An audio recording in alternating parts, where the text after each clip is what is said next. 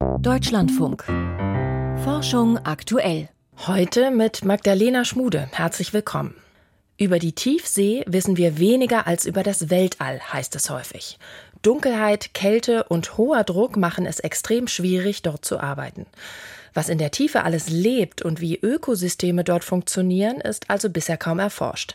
Dass die norwegische Regierung in den kommenden Jahren Erkundungen für Tiefseebergbau vor der Küste erlauben will, sorgt deshalb für Unruhe. Dazu später in der Sendung mehr. Als erstes soll es aber um eine gute Nachricht gehen, und die kommt aus der Antibiotikaforschung. Weil immer mehr Bakterien unempfindlich gegen gängige Medikamente werden, drängt die Suche nach neuen Wirkstoffen. Sie gelingt allerdings nur sehr selten. Und einen dieser seltenen Fälle haben Wissenschaftler vor kurzem in der Fachzeitschrift Nature vorgestellt. Sie haben eine Substanz gefunden, aus der ein Antibiotikum gegen einen der gefährlichsten resistenten Keime werden könnte. Helmut Nordwig hat die Details. Wenn in einem Krankenhaus der Keim Acinetobacter baumannii auftaucht, dann schrillen alle Alarmglocken. Kenneth Bradley, Leiter der Infektionsforschung bei Roche Pharma. In particular, a subgroup vor allem eine Untergruppe von Acinetobacter ist gefährlich. Sie ist resistent gegen das Antibiotikum Carbapanem, das wirksamste gegen diese Erreger. Eine Infektion damit ist eine akute medizinische Bedrohung, denn die Resistenz gegen Carbapanem geht häufig einher damit, dass auch keine anderen gängigen Antibiotika wirken. Löst dann so ein resistenter Acinetobacter-Keim zum Beispiel eine Lungenentzündung aus, dann endet die oft tödlich. Er gehört zu den Gram-negativen Bakterien. Was die so gefährlich macht, sie haben in ihrer Hülle zwei Zellmembranen, eine innere und eine äußere. Beide zu überwinden, das schafft kaum ein Medikament, das diese Erreger bekämpfen soll.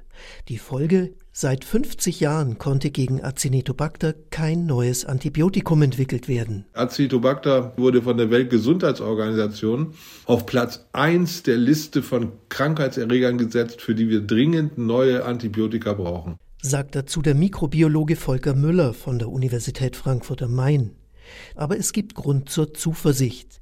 Kenneth Bradley und seine Kollegen konnten jüngst eine Substanz identifizieren, von der sie hoffen, dass daraus in Zukunft ein Antibiotikum gegen den gefährlichen Keim wird. Zosurabalpin heißt sie und entscheidend ist, sie wirkt ganz anders als die bisherigen Antibiotika. Die stören den Stoffwechsel der Einzeller. Zosurabalpin dagegen blockiert den Aufbau der äußeren Zellmembran. Zosurabalpin verhindert, dass ein Molekül namens LPS zur äußeren Zellmembran transportiert wird. Dort ist es bei gramnegativen Bakterien aber unverzichtbar. Sie können also ihre Membran nicht zusammenbauen und dadurch wird Acinetobacter abgetötet. Die Hoffnung ist, dass das Bakterium gegen diesen neuartigen Mechanismus nicht resistent werden kann. 45.000 Substanzen haben die Forschenden getestet. Nur ein paar wenige konnten im Labor das Wachstum von Acinetobacter verhindern. Und allein das chemisch etwas optimierte Zosurabalpin könnte für die Anwendung sicher genug sein, weil keine Nebenwirkungen beobachtet wurden jedenfalls bei Tieren. Wir haben Mäuse mit Acinetobacter infiziert, berichtet Kenneth Bradley. Die Tiere bekommen dann Lungenentzündungen, Infektionen von Gewebe, zum Beispiel in den Zehen, oder eine Blutvergiftung. In all diesen Fällen haben wir gesehen, dass Zosurabalpin gegen die Infektion wirkt, dass die Zahl der Bakterien zurückgeht und dass die Tiere manchmal auch länger leben. Ob sich diese Ergebnisse allerdings auf Menschen übertragen lassen, ist noch nicht klar. Zunächst geht es darum, ob der Wirkstoff überhaupt vertragen wird in der sogenannten Phase 1 klinischer Studien. Sie hat vor kurzem begonnen.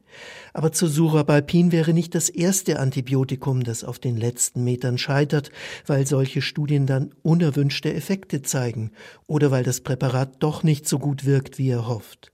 Nicht einmal jedes Zehnte schafft es von der Phase 1 bis in die entscheidende Phase 3 und auch die bestehen dann längst nicht alle Hoffnungsträger. Wir hoffen wirklich, dass wir Moleküle wie Zosurabalpin Patienten zur Verfügung stellen können, aber wir müssen den Ausgang der klinischen Studien abwarten. Kenneth Bradley ist also realistisch, aber er sagt auch, Aufgeben ist keine Option. Denn es geht ja immerhin um die Nummer eins auf der Gefahrenliste der Weltgesundheitsorganisation. Gute Nachrichten aus der Antibiotikaforschung. Das war ein Beitrag von Helmut Nordwig. Manganknollen sind unscheinbare schwarzbraune Klumpen, die in 4.000 bis 6.000 Metern Tiefe auf dem Meeresboden liegen. Neben Mangan enthalten die kartoffelgroßen Knollen seltene Erden wie Kobalt, die für Akkus und andere technische Anwendungen gebraucht werden und bei der Energiewende helfen könnten. So argumentiert zumindest die norwegische Regierung und hat deshalb vergangene Woche beschlossen, ein Meeresgebiet von knapp 300.000 Quadratkilometern für Erkundungen freizugeben, um zu klären, ob ob dort Tiefseebergbau möglich wäre. Bei Wissenschaftlerinnen und Wissenschaftlern stieß die Entscheidung auf Kritik, denn was das für die Tier- und Pflanzenwelt im Meer bedeutet, lässt sich bisher nicht zuverlässig einschätzen. Dr. Helena Haus ist biologische Ozeanografin und forscht am Norse, einem unabhängigen Forschungsinstitut in Randaberg dazu, welchen Einfluss menschliche Aktivität auf das Leben im Meer hat. Ich habe vor der Sendung mit ihr gesprochen und habe sie zuerst gefragt, ob die Entscheidung der norwegischen Regierung sie überrascht hat. Nein, das war nicht überraschend. Schon in den letzten Jahren lief es darauf hin und im letzten Juni kam der Gesetzesentwurf es hat sich dann im Herbst eine Mehrheit gebildet aus drei Regierungsparteien und die Entscheidung, die letzte Woche gefallen ist, kam dementsprechend nicht überraschend, aber doch etwas zu unserer Enttäuschung sehr schnell. Jetzt soll ein Gebiet von knapp 300.000 Quadratkilometern auf dem norwegischen Festland Socke im Nordatlantik und in der Barentssee erschlossen werden. Welche Tiere und Pflanzen leben denn dort? Ja, also zum einen ist das ein Begriff, der, dieser erweiterte norwegische Festlandsockel, der im Grunde politisch geprägt ist und so ein bisschen aus der Ölförderungshistorie kommt. Das ist aber nicht wirklich auf dem Kontinentalschelf, sondern auf dem mittelatlantischen Rücken. Also doch wirklich ein Tiefseegebiet und relativ weit offshore. Und das Gebiet, wie man sich das vorstellen muss, das sind Seeberge mit oder ohne hydrothermale Aktivität, aber doch eben strukturbildende Habitate in diesem Gebiet, die besiedelt werden von ähm, Schwämmen, äh, Kaltwasserkorallen und anderen bentischen Organismen und zum Teil ziemlich einzigartige Artenzusammensetzungen haben, die auch noch nicht vollständig beschrieben ist. Also eigentlich jedes Mal, wenn es eine Expedition gibt, die dort Arten systematisch erfasst werden, auch wieder neue beschrieben, auch welche, die dann endemisch sind. Also es sind doch recht einzigartige Habitate. Und was wissen wir über die Tier- und Pflanzenwelt dort schon? Ja, nicht, nicht so viel.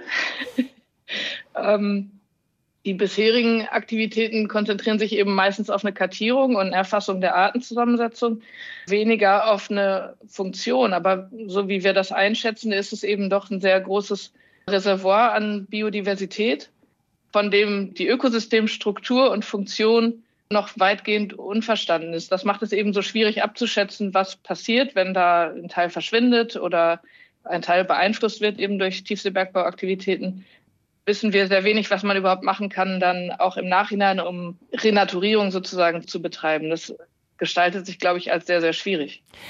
Gab es denn im Vorfeld dieser Entscheidung der norwegischen Regierung eine Einschätzung von der Wissenschaft, was, ja, was die Konsequenzen sind und wurde das berücksichtigt? Also es gab schon länger Studien und Expeditionen zum Thema, meist auch, wenn es von norwegischer Seite war, mit Industriebeteiligung. Aber letztendlich war das Resümee der beteiligten Wissenschaftler, dass keine finale Abschätzung gegeben werden kann zum jetzigen Zeitpunkt. Und ich weiß nicht, wie sehr Sie es verfolgt haben, aber es wurden da eben auch von den Instituten und von den einzelnen Wissenschaftlern so offene Briefe ähm, veröffentlicht und so weiter, dass die politische Entscheidung eigentlich jetzt zu früh kommt, mhm. in unseren Augen. Das heißt, es wäre noch mehr Zeit nötig, um die Folgen abzuschätzen und dann eine etwas ja, wissenschaftlich fundiertere Entscheidung zu treffen. Richtig. Und dazu kommt ja, was nicht wirklich mein Forschungsfeld ist, aber wo ich natürlich auch viel drüber lese, ist, dass es im Grunde noch nicht wirklich klar ist, ob es, es wird ja immer als notwendige Entwicklung im Zuge der Green Transition, also dass man jetzt eben auf erneuerbare Energien setzt, dass man Materialien braucht für Batterien und für Windkraftanlagen und so weiter. Ähm, ob das jetzt wirklich dringend notwendig ist, dafür Tiefseebergbau zu betreiben. Also es sieht im Moment eher so aus, dass es nicht unbedingt notwendig wäre. Das spiegelt sich ja auch wieder in der Entwicklung, was die Gebiete außerhalb der nationalen Jurisdiktion betrifft. Also für den offenen Ozean gibt es ja im Moment noch keine Freigabe. Genau aus diesem Grund, dass eben die Datenlage da noch zu schlecht ist. Jetzt habe ich gelesen, dass die Genehmigungen für den Abbau von Mangan zum Beispiel in der Tiefsee nur vergeben werden sollen, wenn die Konzerne nachweisen, dass das nachhaltig und verantwortungsvoll passiert. Ist das Ihrer Meinung nach überhaupt möglich, dass man diesen Abbau ohne größere Schäden für die Ökosysteme durchführt? Also verantwortungsvoll könnte man vielleicht noch sagen, eben über eine Raumplanung. Ähm, nachhaltig kann es in meinen Augen nicht sein, weil es ja keine nachwachsende Ressource ist. Das heißt, was dort abgebaut wird, ist verbraucht, das Habitat ist zerstört und es kommt auch nicht wieder zurück. Das würde in meinen Augen den Nachhaltigkeitsbegriff doch äh, stark in Zweifel ziehen. Sagt Helena Haus vom Norwegian Research Center zu den Plänen der norwegischen Regierung, den Abbau von Manganknollen in der Tiefsee zuzulassen. Und von der Tiefsee kommen wir ins Internet. Dort ist der Hype um das Schürfen von Bitcoin mittlerweile vorbei. Aber der nächste könnte schon anstehen. Token, eine neue Art von Kryptowährung. Was die mit Fußballvereinen, Bürgerrechten und der Krebsforschung zu tun hat, das erklärt die Reihe Token Utopie. Unser Hörtipp. Die Pleite von FTX hatte die Kryptowelt schwer erschüttert. Kursstürze von 20, 30, 40 Prozent, äh, das muss man aushalten können. Um Kryptowährungen soll es hier nur am Rande gehen. Bitcoin, Ethereum, Dogecoin, unzählige gibt es mittlerweile. Sie wurden geschaffen, weil sich tech-affine Visionäre finanzielle Freiheit wünschten. Der Bitcoin-Hype ist vorbei, aber die Vision, die dreht sich weiter. Wenn man sein eigenes Geld digital pressen kann, kann man dann nicht alles Mögliche digital abbilden, also tokenisieren und handeln? Das ganze Internet? Du brauchst diese Vordenker, du brauchst die Leute mit den etwas verrückteren Visionen. Das ist Token-Utopie, wenn Krypto Freiheit verspricht. Eine Doku-Serie im Podcast Wissenschaft im Brennpunkt. Alle Folgen der dreiteiligen Serie finden Sie in der DLF Audiothek App. Der Klimawandel macht es auch Kulturpflanzen wie Weizen, Hafer oder Mais zunehmend schwerer. Deshalb wollen Forschende schon heute herausfinden, welche Pflanzen Hitze oder Trockenheit am besten aushalten und weiterhin gute Erträge bringen. Doch herkömmliche Gewächshäuser stoßen an ihre Grenzen, wenn darin die Zukunft simuliert werden soll. Deshalb steht am Leibniz-Institut für Pflanzengenetik und Kulturpflanzenforschung in Gartersleben eine weltweit einzigartige Anlage, die auch extremere Bedingungen auf den Feldern fast eins zu eins nachbilden kann. Claudia Neumeier hat diese Phänosphäre für uns besucht. Eigentlich gibt es nur eine Sache, die die Phänosphäre nicht kann. Niederschlag. Wir stellen keinen Regen tatsächlich nach, keinen Schnee und keinen Hagel, weil das bei der ganzen Technik, die da drin ist, mit Sensoren, mit Steuerung, ja, Riesenschweinerei auf Deutsch wäre. Thomas Altmann leitet an dem Leibniz-Institut die Abteilung Molekulare Genetik. Sie sehen das Innere der Phänosphäre. Der Name setzt sich zusammen aus zwei Wörtern. Einmal Sphäre, was für die Umgebung steht, in der Organismen gedeihen können, und Phäno, kurz für den Phänotyp, das ist die Gesamtheit aller Merkmale eines Organismus. Denn genau das soll hier ja erforscht werden, wie sich die Merkmale eines Organismus bei den verschiedensten Umweltbedingungen ausprägen. Und vor allen Dingen wollen wir die Mechanismen aufklären, die in den Pflanzen ablaufen, also vom Gen über die Aktivität des Gens, die RNAs, die Eiweiße, die Proteine, die gebildet werden, bis zu den Stoffwechsel zwischen Produkten und Endprodukten. Wenn wir das alles messen, dann müssen wir das unter Bedingungen messen, die wir kennen und auch reproduzieren können und gezielt variieren können. Gemeinsam stehen wir in dem Gebäude, das zwei große Anlagen beinhaltet, mit denen die Pflanzenentwicklung sehr genau beobachtet werden kann.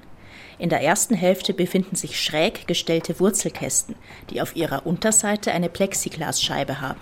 Durch die Schräge sind die Wurzeln gezwungen, an der Glasscheibe entlang zu wachsen. Das heißt, der Teil der Pflanze, der sonst verborgen ist, der im Topf, in der Erde, im Boden verborgen ist, den können wir hier sichtbar machen. Gleichzeitig können jede Menge Umgebungsparameter kontrolliert werden, wenn auch nicht so viele wie in der zweiten Hälfte der Phänosphäre, zu der wir jetzt gehen. Mehrere Reihen von circa ein Kubikmeter großen, würfelförmigen weißen Kästen stehen in der Halle. Da drin ist gerade relativ kalt, ne? da kommt schon Temperatursturz genau. raus. Und das ist eins von zwei Abteilen, in der wir tatsächlich feldähnliche Bedingungen nachstellen können. Gerade wachsen Rapspflanzen in den Behältern, die durch Wasserleitungen an den Innenwänden der Container gekühlt werden. Außerdem sind die Kästen mit einer Tröpfchenbewässerungsanlage ausgestattet. Große Ventilatoren an den Hallenwänden simulieren Wind. Über dem Raps bewegt sich vollautomatisch eine große Apparatur, der Phenocrane. Der fotografiert die Pflanzen. Da ist diese große Plattform, wo jetzt gerade die LEDs angegangen sind. Und der beleuchtet den Container von oben und dort drin in der Mitte ist so ein kleiner schwarzer Fleck. Dort sitzt eine Kamera, die ein Farbbild von den Pflanzen macht. Der Phenocrane macht aber nicht nur normale Farbbilder, erklärt Molekulargenetiker Thomas Altmann. Er kann zum Beispiel auch die Photosynthese in den Pflanzen anregen und damit messen, wie effektiv die Fotosysteme in den Pflanzen gerade arbeiten. Und dann gibt es noch einen 3D-Laserscanner. Und damit wird ein Höhenprofil abgegriffen. Wir können also dann sehen, wie hoch sind die Pflanzen gewachsen, wie gleichmäßig ist der Bestand und können dann Höhenunterschiede auch zwischen den verschiedenen Sorten oder Linien anschauen und untersuchen. Draußen fällt der Blick auf große Geräte, die für das Wetter im Inneren sorgen. Über große Luftschächte gelangt Frischluft in die Halle, in der auch Temperatur, Luftfeuchtigkeit und CO2-Gehalt der Luft variiert werden können. Wir gehen einmal um das Gebäude herum in einen anderen Teil der Phenosphäre. Okay, so und jetzt haben wir hier Maispflanzen stehen und die sehen ganz fürchterlich aus. Der Versuch ist hier beendet, die Pflanzen abgeerntet. Zudem sind die aber unter Trockenstress geraten. Der absichtlich erzeugt wurde. Die Maissorten in diesem Raum stammen allesamt aus dem mediterranen Raum und sind unterschiedlich tolerant gegenüber Trockenheit. Mit Hilfe von Testpflanzungen in den vorhin erwähnten Wurzelkästen und in normalen Gewächshäusern trafen die Forschenden eine Vorauswahl. Die vielversprechendsten Maislinien wurden eingepflanzt und einem trockenen marokkanischen Sommer der letzten Jahre ausgesetzt. Dass auch die Simulation der marokkanischen Sonnenstrahlung in der Phenosphäre möglich ist, verrät der Blick in den Himmel. Wir haben so viele Entladungsleuchten und LEDs, wenn wir die alle zusammen anschalten, erreichen wir etwa drei Viertel dessen, was die Sonne an einem klaren Sommertag mittags im Zenit auf die Erde runterscheint oder auf die Pflanzen runterscheint. Die Leuchten können beliebig gedimmt, an- und ausgeschaltet werden. Intensitäts- und Spektrenvariationen sind möglich, anders als in herkömmlichen Gewächshäusern. Wichtig ist das, weil die Lichtschwankungen einen starken Einfluss auf die Pflanzen haben. Weil die sich ständig anpassen müssen daran. Die müssen ständig in ihren Blättern die Fotosysteme schützen oder von dem Schutz wieder zurückfahren. Vergleichsexperimente mit fluktuierendem und konstantem Licht zeigten, das hat einen enormen Einfluss darauf, wie gut die Pflanzen wachsen und welche Variation im Erbgut dafür sorgt, dass die Pflanze leistungsfähig ist. Und damit auch darauf, welche Pflanzenlinien für Züchtungen interessant sind. Ich sehe diese, diese Einrichtung hier als Versuchsfeld für die molekulare Pflanzenforschung der Zukunft. Wir produzieren Daten, entwickeln Modelle, die machen Vorhersagen und hier können wir die Vorhersagen testen. Ein Beitrag von Claudia Neumeier.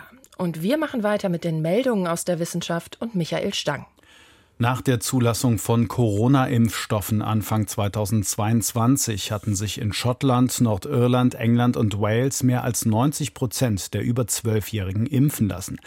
Als die Corona-Infektionswelle im Sommer nachließ, trat eine Impfmüdigkeit ein. Von Juni bis September 2022 hatten demnach etwa 44 Prozent der Erwachsenen im Vereinigten Königreich keinen ausreichenden Impfschutz. Dies sorgte im Corona-Sommer 2022 für fast 7200 Todesfälle oder Krankenhauseinweisungen. Das geht aus einer Datenanalyse hervor, die im Fachblatt The Lancet vorgestellt wird. Die Erkenntnisse zeigen, wie wichtig Auffrischungsimpfungen gegen die mitunter lebensbedrohliche Atemwegserkrankung sein können. Grundlage der Studie waren Modellrechnungen und Daten des Nationalen Gesundheitsdienstes NHS. Die Geologie der Erde ist nicht mit der des Mondes vergleichbar. Die dunklen Bereiche auf der Oberfläche des Mondes bestehen aus Basaltgestein. Im Gegensatz zu irdischem Basalt sind viele Mondbasalte reich an Titan. Dabei handelt es sich um ein Übergangsmetall, das in terrestrischen Basalten nur in Spuren vorhanden ist. Bislang war unklar, weshalb ein Großteil des Mondes aus diesen einzigartigen Gesteinen besteht, die auf der Erde nicht in diesen Mengen vorkommen. Dieses Rätsel hat nun ein Team der Universitäten Münster und Bristol geklärt. Die Forschenden haben die geochemische Zusammensetzung dieser lunaren Gesteine mit extrem hoher Genauigkeit in neuartigen Massenspektrometern gemessen. Demnach müssen die Mondbasalte durch eine unvollständige Reaktion von titanreichen Schmelzen mit Nebengesteinen tief im lunaren Mantel entstanden sein. Die Ergebnisse werden im Fachblatt Nature Geoscience vorgestellt. Seetangwälder sind älter als bisher angenommen. Bislang galt die Lehrmeinung, dass Seetangwälder im Nordpazifik schon seit rund 14 Millionen Jahren existieren wo sie Lebensraum für viele Tiere bieten. Im US-Bundesstaat Washington sind kürzlich 32 Millionen Jahre alte Fossilien aufgetaucht. Verschiedene bildgebende Verfahren und chemische Analysen der Versteinerungen zeigen, dass es damals bereits riesige Braunalgen gab, die den heutigen Unterwasserurwäldern ähnelten, heißt es im Fachblatt PNAS. Eine Metastudie analysiert die Vorboten des Todes. Regelmäßig berichten Fachkräfte aus Medizin und Pflege, dass manche Erkrankte nur noch kurze Zeit zu leben haben.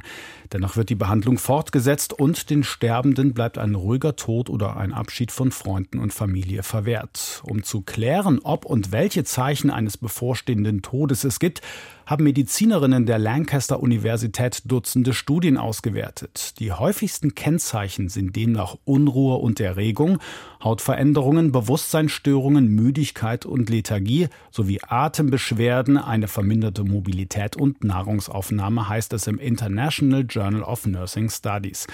Eindeutige Kennzeichen für einen beginnenden Sterbeprozess gibt es jedoch nicht, denn die beschriebenen Symptome können einzeln, gemeinsam oder nur vorübergehend auftreten. Einen Punkt zu erkennen, an dem das Sterben beginnt, hängt auch von der Kultur in den Einrichtungen ab. In Krankenhäusern liege der Fokus darauf, Leben zu retten. Dort werde es vermieden, von Tod und Sterben zu sprechen. Dies trage dazu bei, dass Sterbende weiter behandelt werden, was das Leiden gegebenenfalls verlängert. Arme sterben früher. Das gilt auch für Menschen mit chronischen Entzündungen. Bei ihnen ist das Sterberisiko für Herzerkrankungen und Krebs deutlich erhöht. Das geht aus einer Studie mit Daten aus den USA im Fachblatt Frontiers in Medicine hervor. Der kombinierte Effekt von Armut und Entzündungen auf die Sterblichkeit ist größer, als aufgrund der einzelnen Effekte zu erwarten wäre. Der repräsentativen Erhebung zufolge lag dort die Sterblichkeit teilweise fast doppelt so hoch. In den USA lebten im Jahr 2022 knapp 38 Millionen Menschen unterhalb der Armutsgrenze. Menschen, die in Armut leben, haben etwa ein höheres Risiko für psychische Erkrankungen, Herzerkrankungen, Bluthochdruck und Schlaganfälle, eine höhere Sterblichkeit und eine geringere Lebenserwartung. Sternzeit, 16. Januar. Die Zwerggalaxie, Edwin Hubble und eine Doktorandin. Im Sternbild Schütze steht die Zwerggalaxie NGC 6822.